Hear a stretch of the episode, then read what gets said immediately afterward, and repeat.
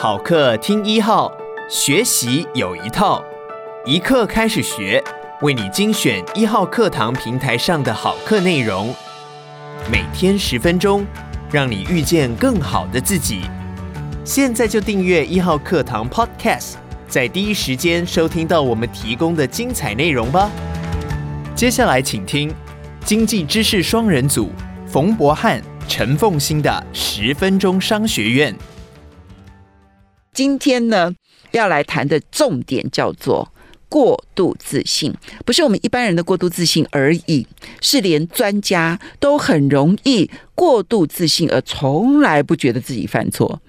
对，过度自信讲白了就是自我感觉良好。对，然后我们对于自己的经验、自己掌握的资讯和自己的直觉，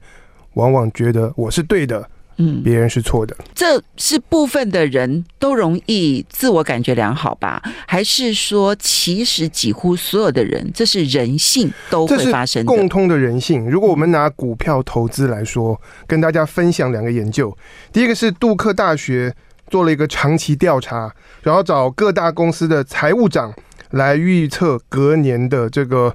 标准普尔的指数股价指数。各大公司的财务长去预测明年的股价会涨会跌，然后他们收集了一万一千六百笔的预测资料，然后事后呢，把这些财务长的预测跟真正的股价走势来做对比，结果发现两者的相关性是负的。真的吗？也就是说，当市场会走跌的时候，那多数人认为会。会会会上涨，大家会会上涨的时候，大家保持悲观。所以，我们现在每一年这样子都会有那种公司的一些这种嗯、呃，这种 CEO 啊、CFO 的这个调查，调查明年经济到底是好还是不好。我们可以不用听了，因为他们的预测其实都常常不准呢。对，那刚才这个研究是针对专业人士，对，然后还有另外的这个。伯克莱大学的财经教授 Terry Audien，他是针对比较散户，然后他找了一万个股票账户，一万个散户，然后总十六万三千笔的交易发生在七年内。那他从这些交易里面来找，有些人他可能同一只股票。买买卖卖，老师等一下，一万个账户哈，对，十六万笔，然后但是是七年，对，七年之内呢，那么一万个账户成交十六万笔的话，平均一个账户是成交十六笔。可是有一些人可能这七年完全没有任何的成交，对，但也可能有一些人一年之内可能成交十几笔、二十笔，甚至于上百笔。对，先跟大家讲结论，就是最活跃的那些交易者。他们长期来说的绩效是最差的，然后比较少交易、比较少这个买买卖卖的这些投资人，他们的平均来说报酬率比较高啊。然后我们从里面再筛选，因为有的人同一只同一档股票，你可能今天卖，过一段时间再买回来。嗯，那针对这种情况呢，发现这些散户的投资人，他们卖掉的股票。后续的这个涨势会比买进的股票要好好百分之三点二，所以我们常常卖错了，常常卖错，对。所以第一，你在股票市场里头盲动这件事情，它不但没有办法为你增加报酬，我们就不管手续费了，对，就不管你的这个手续费，那光是这个盲动这件事情的结果都不是好的，越忙碌反而绩效越差，对。然后第二个呢是。我们常常卖错了，嗯哼，所以不管是财务长或者是一般投资人，哎，老是估计错误，哎，对，这边背后的一个原因，行为经济学里面常常会指向大家会有这个过度自信的人性，所以这是有理论基础的，这是有。对，这是有系统性的实验调查、研究、观察归纳出来。那我们常常会觉得说，哎，我已经看了这些总体数据，然后我做了这个线形图的分析，也研究了公司财报，也听广播，然后我花了这么多功夫，所以我的判断应该是对的。可是，在这个过程中，常常大家忽略了一个关键的问题，就是要判断股票的涨跌，我们真正需要知道的是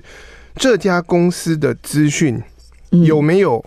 完全反映在股价上？嗯，不管真实状况是什么，如果这个状况已经反映在股价上，那么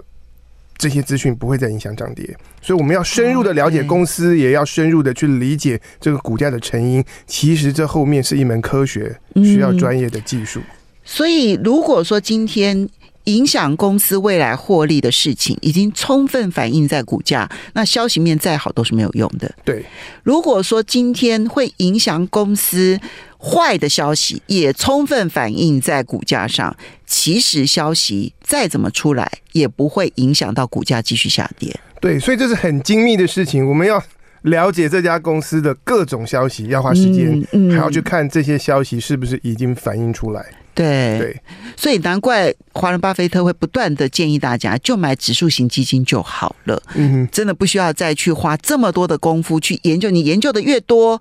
其实你就越自信，而你越自信，其实你犯了错，你反而更不会回头。对，其实康纳曼有把这个过度自信这种现象连接到他所提出来一个更深的理论，就是快思跟慢想，嗯、就是一个人做决策。会有两种系统，嗯，系统一是靠直觉，然后我们凭本能